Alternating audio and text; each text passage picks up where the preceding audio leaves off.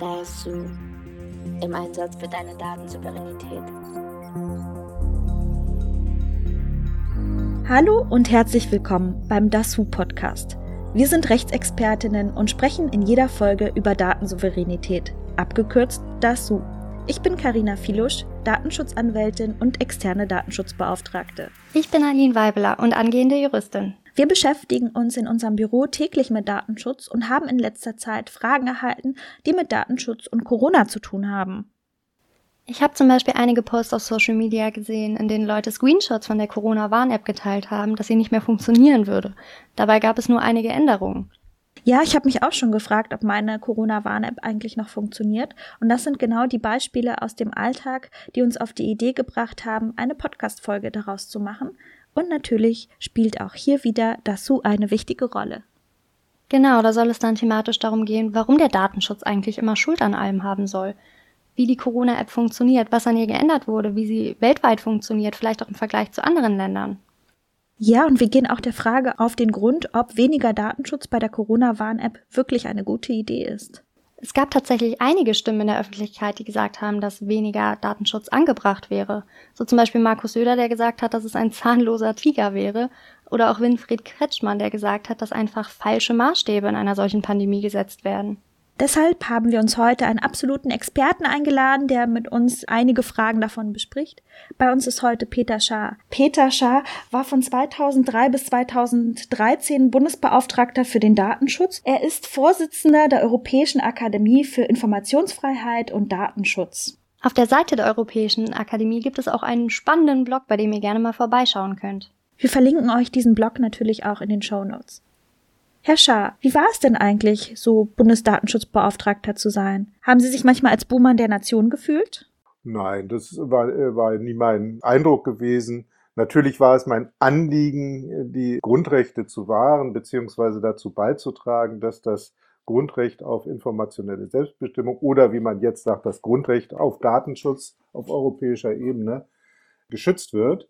Äh, aber auf der anderen Seite geht es natürlich immer auch um eine Abwägung, wenn unterschiedliche Interessen betroffen sind, wenn es darum geht, bestimmte digitale Lösungen möglich zu machen, ging es mir immer auch darum, pragmatische Lösungen zu finden. Also nicht in allererster Linie zu sagen, dass etwas nicht geht, sondern, sondern dazu beizutragen, Lösungen zu finden, die dann auch funktionieren. Ich spreche das an, weil in letzter Zeit oder generell immer hört man, der Datenschutz ist schuld, wenn etwas nicht umgesetzt werden kann. Was sagen Sie denn dazu? Was halten Sie von solchen Sprüchen? Also diese Ausrede ist in der Tat uralt. Also insofern bin ich das schon gewöhnt von Anfang an. Bisweilen geht es ja sogar um Fragestellungen, die überhaupt nichts mit dem Datenschutz zu tun haben, wo jemand einfach sich dagegen wehrt, dass er bestimmte Rechenschaft ablegen soll ne, ob es jetzt um Unternehmensdaten geht äh, oder auch um staatliche Daten, die möglicherweise gar keinen Personenbezug aufweisen, dann, dann ist Datenschutz sehr schnell dann bei der Hand, um dann zu sagen, wir, wir geben nichts raus, Sie wissen schon Datenschutz. Da muss man schon genauer hinschauen und dann stellt man es schnell fest, äh, Datenschutz ist gar nicht Thema, da äh, will einfach jemand nichts rausgeben und er hat wirklich verzweifelt nach einem Argument gesucht und meinte das im Stichwort Datenschutz gefunden zu haben. Das hat mich schon immer geärgert, es ärgert mich besonders jetzt auch wieder, wenn, wenn so etwas kommt, denn, denn das hört ja offensichtlich nicht auf. Das hat vielleicht auch ein bisschen damit zu tun, dass diejenigen, die so eine Ausrede äh, benutzen, sich im Datenschutz auch gar nicht auskennen oder auch, das interessiert sie eigentlich gar nicht. Schwieriger ist es in Fällen, wo tatsächlich auch ein Konflikt da ist, wo bestimmte Informationen personenbezogen sind, also einzelnen Menschen zugeordnet werden können zumindest, ne, und diese Informationen für bestimmte Zwecke einfach äh, verarbeitet werden sollen. Und da geht es dann eben um diese Abwägung und auch zunehmend um technische und organisatorische Lösungen, die diese Grundrechtseingriffe vermeiden lassen oder aber sie auf ein geringstmögliches Niveau reduzieren. Ja, zuletzt hat man diese Ausrede gehört in Niedersachsen, als gesagt wurde, es kann nicht auf das Melderegister zugegriffen werden, um Personen über Impftermine äh, zu äh, informieren und der Grund sei der Datenschutz. Ja, also das äh, hat mich auch sehr gewundert. Ich habe dann auch noch mal nachgeschaut, wie denn die Gesetzeslage ist. Im Bundesmeldegesetz ist vorgesehen, dass öffentliche Stellen im Rahmen ihrer Aufgaben selbstverständlich auf die Grundmeldedaten zugreifen dürfen. Das heißt auch, auch auf den Namen und äh, auf äh, das Alter beziehungsweise Geburtsdatum der entsprechenden Personen und auch auf die Adressdaten. Ich würde sogar sagen, gerade für solche Zwecke hat man vor vielen, vielen Jahren das Melderegister überhaupt eingerichtet. Wenn nicht für einen Zweck, die hier vorliegen, für die Impfeinladung, für welchen Zweck sonst soll man eigentlich dann ein Melderegister nutzen? Ich habe manche Kritik an dem Melderecht, auch an der leichten Möglichkeit, diese Zugangsmöglichkeiten zu Meldedaten missbrauchen. Aber in diesem Falle wäre es auf jeden Fall gerechtfertigt gewesen. Und dann stellte sich heraus, es gibt offensichtlich ein niedersächsisches Umsetzungsgesetz zum Bundesmeldegesetz, das man so interpretieren könnte, dass in einer bestimmten Konstellation, wo ein Privater jetzt beauftragt wird von einer staatlichen Stelle, er dann keinen zentralen Zugang zum Melderegister bekommt. Zum einen äh, halte ich das selbst bei der jetzigen Gesetzeslage überhaupt nicht für zwingend, denn ist ja auch die Durchführung der Impfung eine Aufgabe der Gesundheitsbehörden des jeweiligen Landes, also eine öffentliche Aufgabe. Äh, und insofern wäre es auch möglich gewesen, auch unter der jetzigen Rechtslage auf diese Daten zuzugreifen. Und zweitens, wenn tatsächlich nur Landesrecht hier zur Diskussion stand, dann äh, hätte äh, der Landesgesetzgeber, in diesem Falle der, der Niedersächsische Landtag, diese landesrechtlichen Regelungen ja auch ohne weiteres ändern können, ohne da irgendwelche verfassungsrechtlichen Probleme mit zu haben. Das ist nicht geschehen. Offensichtlich hat das äh, niedersächsische Sozialministerium, das für diesen Bereich zuständig ist, dann ohne die Landesdatenschutzbeauftragte zu fragen, dann sich äh, dafür entschieden, Daten aus einer ganz anderen Quelle anzukaufen, nämlich aus dem Datenbestand der Deutschen Post, DHL, der äh, sich aber dann als völlig ungeeignet erwiesen hat, wie dann danach beklagt wurde. Und dann wurde gesagt, ja, da ist der Datenschutz schuld. Und über solche Argumente ärgere ich mich. Äh, und natürlich müsste man eigentlich den Kopf schütteln. Es ist ja auch gerade angesichts des sehr sinnvollen Verwendungszwecks, nämlich Menschen einzuladen, eine Möglichkeit äh, der Impfung gegen Covid-19 zu bekommen, äh, dieser Zweck wird ja dann auch nicht erfüllt. Das heißt also, man hat auf der einen Seite der Gesundheit äh, der Menschen damit einen Tort getan, auf der anderen Seite hat man durch diese absurde äh, Schuldzuweisung an den Datenschutz auch nochmal versucht, die Schuld von, von den eigenen Schultern zu laden. Ja, so sieht's aus. Als ich das in der Zeitung gelesen habe, fand ich das auch absurd, diese Argumentation. Mich trösten dann immer ihre Tweets auf Twitter. Die sind dann immer so herrlich überspitzt und das bringt mir dann wieder ein Schmunzeln ins Gesicht und tröstet mich ein bisschen über die Absurdität hinweg. Wir sind ja ein Podcast für Datensouveränität. Was ist denn für Sie Datensouveränität eigentlich? Also es gibt ja einen, einen Begriff, der weitgehend synonym mit dem Begriff Datenschutz verwendet wird. Das ist der Begriff des Grundrechts auf informationelle Selbstbestimmung. Das basiert auf der Rechtsprechung des Bundesverfassungsgerichts seit 1983. Und für mich ist Datensouveränität bezogen auf personenbezogene Daten eigentlich informationelle Selbstbestimmung. Also die Möglichkeit des Einzelnen, auf den sich Daten beziehen, über diese Daten auch so weit wie möglich zu bestimmen, natürlich im Rahmen der Gesetze. Und äh, diese Gesetze sehen eben auch vor, dass dieses Grundrecht eben nicht unbegrenzt gilt, sondern dass da abgewogen werden muss, zum Beispiel jetzt in Corona-Zeiten mit dem Grundrecht auf Leben und körperliche Unversehrtheit. Nicht? Also das ist dieser Abwägungsprozess, äh, bleibt auch den Datenschützern nicht erspart und kein Grundrecht ist absolut. Und insofern ist das sozusagen der erste Zugang. Der zweite Zugang ist bei der Datensouveränität, der mehr äh, politisch-wirtschaftliche Kontext, wo es jetzt um die Frage geht, wie sieht es eigentlich mit der Souveränität Deutschlands oder Europas aus, wenn es um den Umgang mit Daten geht? Und ich denke, das muss man schon trennen, wenn man diese, diesen Begriff verwendet, weil er so ein Stückchen weit unscharf ist. Und hier denke ich auch, dass es letztlich darum geht, dass man das Europa als Völkerrechtsobjekt und auch letztlich die Bundesrepublik Deutschland als Völkerrechtsobjekt äh, Subjekt nicht in eine totale Abhängigkeit von Dritten geraten, äh, wo letztlich keine Entscheidungsspielräume mehr da sind oder diese Entscheidungsspielräume immer geringer werden. Und äh, in diesem Zusammenhang geht es dann um Fragen der Gewährleistung von Verarbeitungsmöglichkeiten, auch in Europa. Also die Frage der Vermeidung von Abhängigkeiten von Cloud-Services, die außerhalb Europas äh, gehostet werden und nicht nur gehostet werden, sondern wo auch die Kontrolle und die zentralen Entscheidungen eben nicht in Europa stattfinden, sondern äh, irgendwo in China oder in den USA oder sonst wo. Ne? Also das, da geht es dann eben auch um technische Möglichkeiten, so, Souveränität zu, äh, zu verbessern. Oder aber auch, und das, da spielt dann die Datenschutzgrundverordnung rein, aber sie ist sicher nicht das einzige Instrument, die Frage der Regulierung.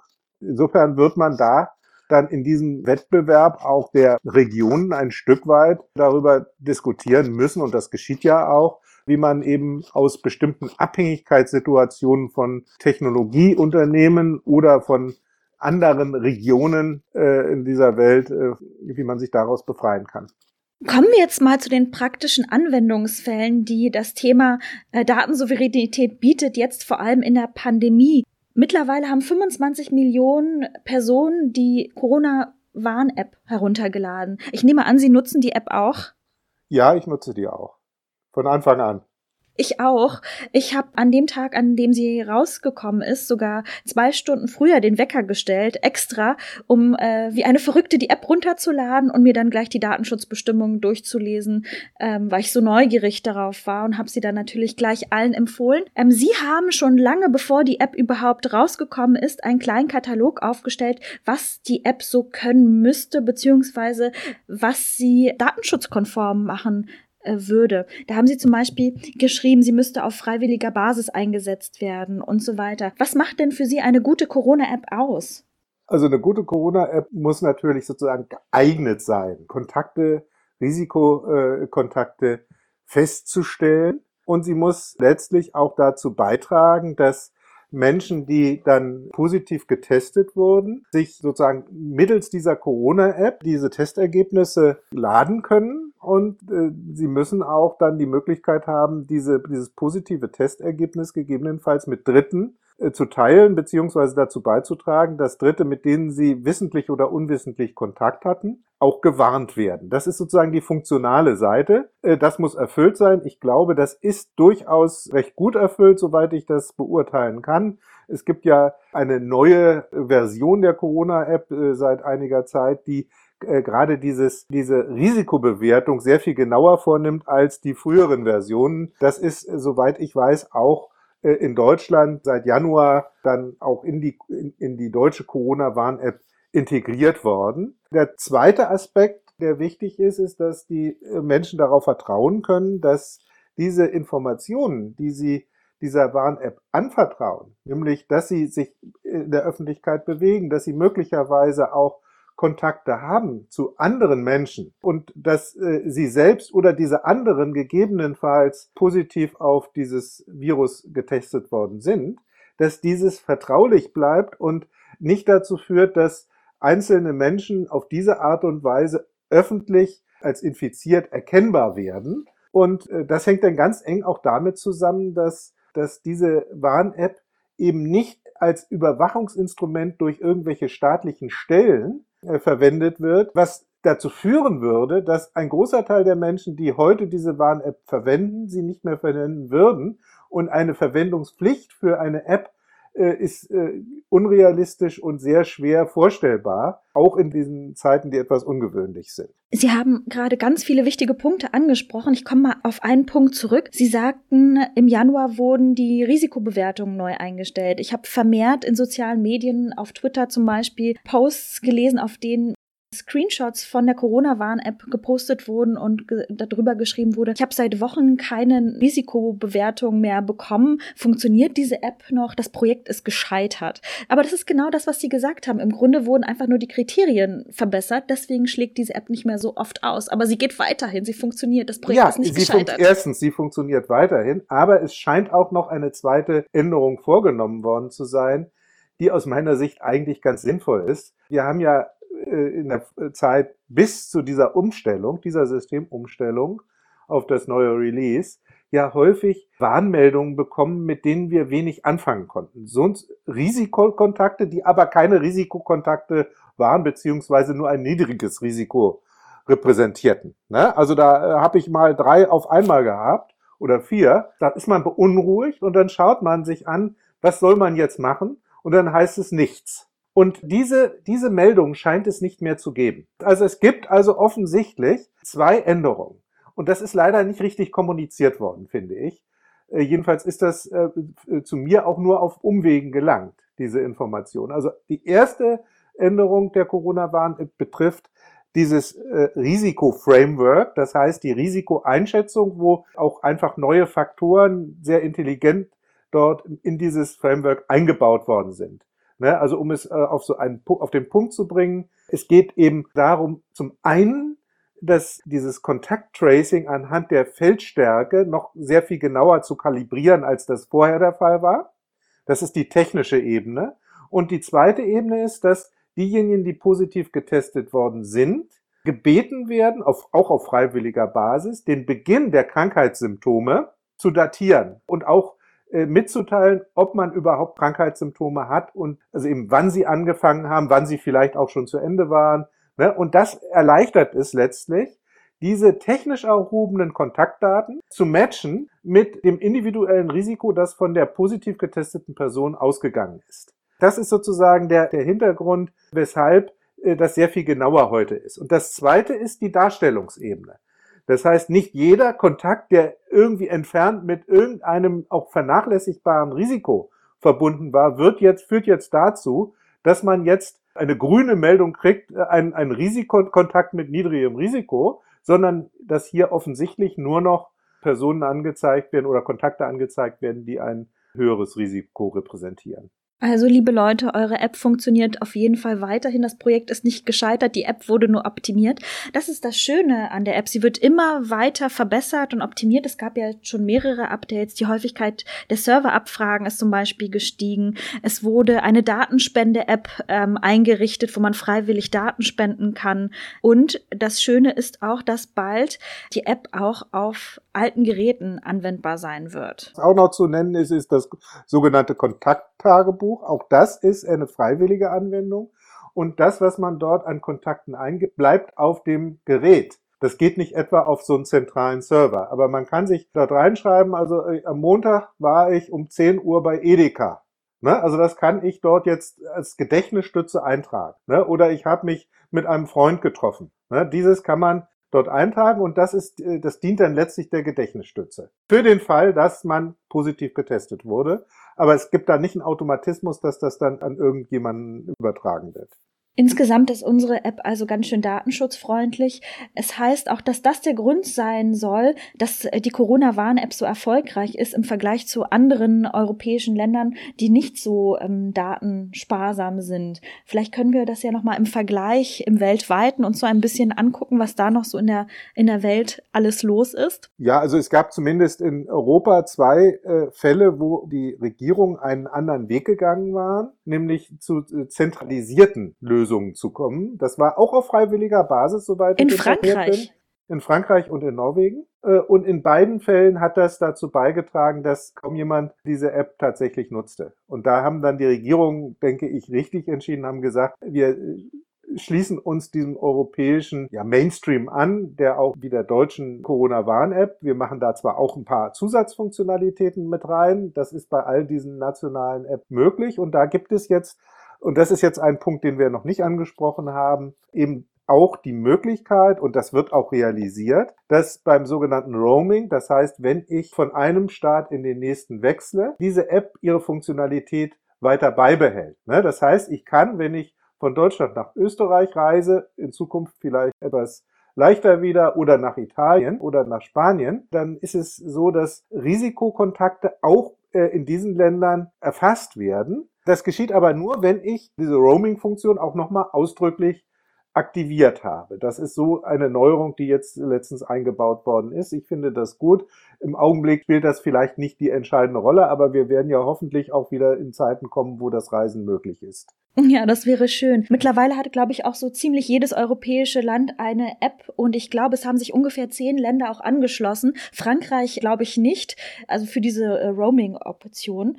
Andere Länder, vor allem in Asien, gehen nochmal einen ganz anderen Weg. Die setzen nicht auf das Tracing, also auf die Verfolgung der Spur an sich, sondern auf das Tracking, also die, die Standortermittlung, so dass man guckt, wo sich die Bürger auch aufhalten. Ja, da gibt es aber unterschiedliche Lösungen. Also wenn man sich beispielsweise mal Taiwan anschaut, da gibt es überhaupt keine Tracking- und Tracing-App, die Kontakte darstellt, sondern da geht es darum, dass man diese elektronischen Mittel zur Quarantäneüberwachung einsetzt im Wesentlichen. Ne? Das heißt also, wenn ich von einem Drittstaat, von einem anderen Land nach Taiwan reise, dann bin ich verpflichtet, dazu verpflichtet, meine Handydaten dort den Behörden mitzuteilen, damit die dann anhand dieser Handydaten, der Standortdaten, die von den Handys ermittelt, Smartphones ermittelt werden, dann gegebenenfalls meine Wege nachverfolgen können. Aber das gilt im Prinzip, soweit ich weiß, nur für Personen, die selbst in Quarantäne sind, zum Beispiel weil sie eingereist sind oder weil sie positiv getestet wurden.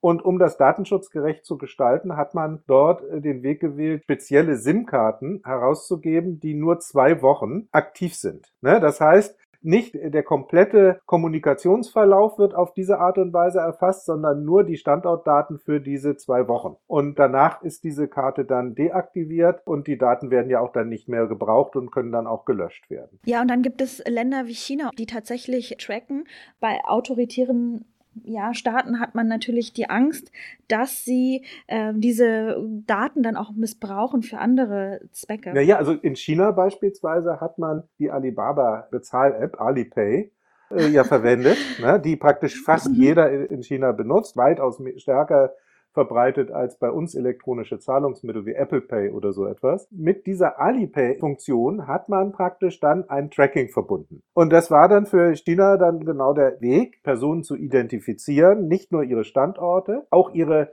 Kaufverhalten. Das ist natürlich dann eine ganz interessante Geschichte. Also wenn man zum Beispiel eine Kontaktbeschränkung hat auf eine bestimmte Zahl von Personen, wenn man dann im Supermarkt größere Mengen einkauft, dann macht man sich gegebenenfalls verdächtig. Nicht? Also das Ganze war dann wohl auch sogar verknüpft mit elektronischen Zugangskontrollsystemen. Das heißt also, wenn ich in einem Wohnblock wohne, in dem ein solches Zugangskontrollsystem besteht. Und das ist jetzt ein Stadtteil, wo man jetzt Ausgangssperren dann beschließt und man hat keine Ausnahmegenehmigung, die man dann entsprechend auch äh, programmieren könnte. Dann werde ich nicht mehr aus dem Haus gelassen. Das ist ja etwas, was sich unserem Vorstellungsvermögen weitgehend entzieht, weil es einfach ein, nur ein autoritärer Staat durchsetzen kann, bei dem Bürgerrechte sowieso nichts zählen. Und bei uns würde sowas ja einer gerichtlichen Kontrolle unterliegen, auch einer verfassungsgerichtlichen Kontrolle. Und würde mit Sicherheit nicht die Gnade der Verfassungsrichter finden. Ja, wir haben eine totale Luxus-App, kann man eigentlich sagen, die wirklich sehr datensparsam ist. Was würden Sie denn am liebsten Personen entgegnen, die sagen, also wir, der Datenschutz ist hier hinderlich, wir müssen auf den Datenschutz bei der App verzichten? Naja, also der, das zentrale Argument ist, dass über die Freiwilligkeit und die datenschutzfreundliche Gestaltung der App Vertrauen geschaffen wird und damit auch die Bereitschaft, eine solche App äh, tatsächlich zu nutzen. Und das ist, ist ein, das ist ein ganz hoher Wert. Ich denke, das korrespondiert generell mit einer Politik, die ich äh, auch in Deutschland nach wie vor überwiegend sehe, dass man sagt, wir, wir sind darauf angewiesen, dass die Menschen letztlich auch mitmachen. Und äh, klar, man kann den Menschen auch nur als Objekt sehen, wie das in China offensichtlich der Fall ist.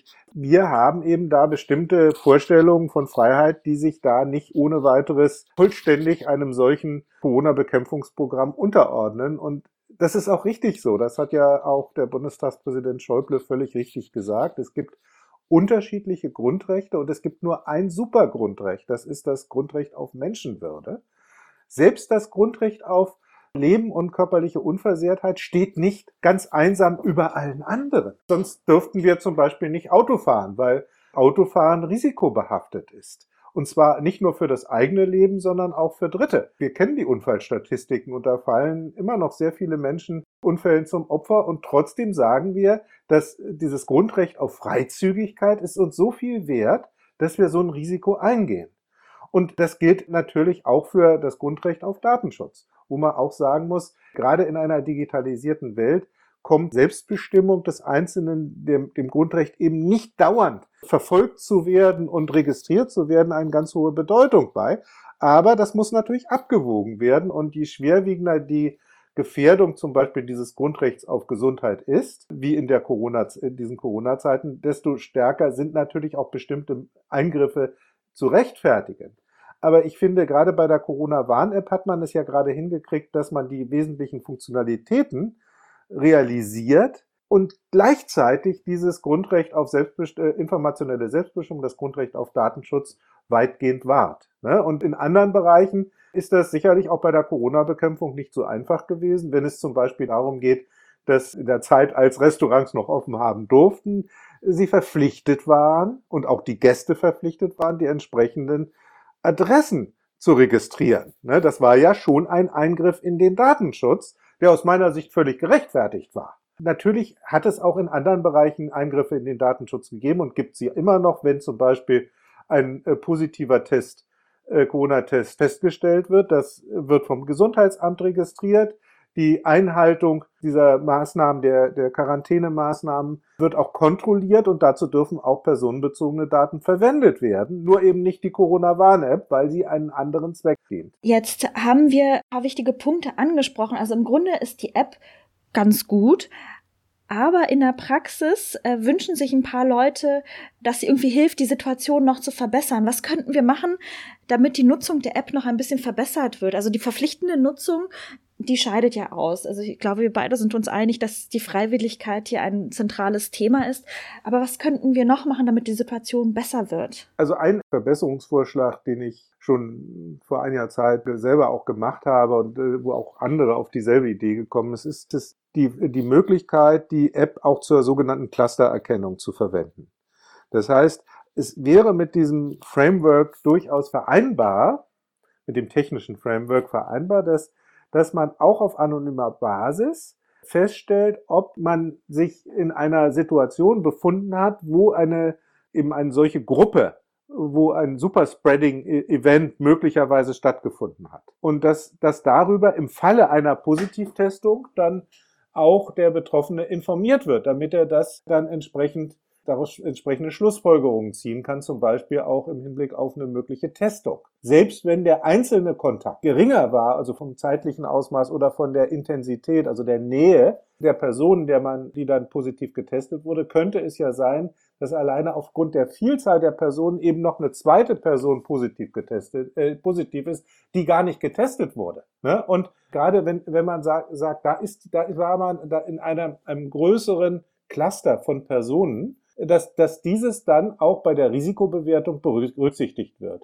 Ne, sowas wäre durchaus eine mögliche Weiterentwicklung, die aber durchaus technisch ziemlich ambitioniert ist, weil bestimmte Parameter, die da bisher verwendet werden, damit dann da auch angepasst werden müssten. Aber das wäre aus meiner Sicht auch ohne größere Datenschutzprobleme möglich. Ja, mir gefällt Ihre Lösung sehr gut, vor allem weil es Events möglich machen würde, wenn die Inzidenzzahlen natürlich nicht mehr so hoch sind. Das klingt nach einem sehr tollen, praktikablen Vorschlag. Ich hoffe, das wird eingebaut. Die App wird ja kontinuierlich äh, verbessert, wie wir schon die ganze Zeit besprochen haben.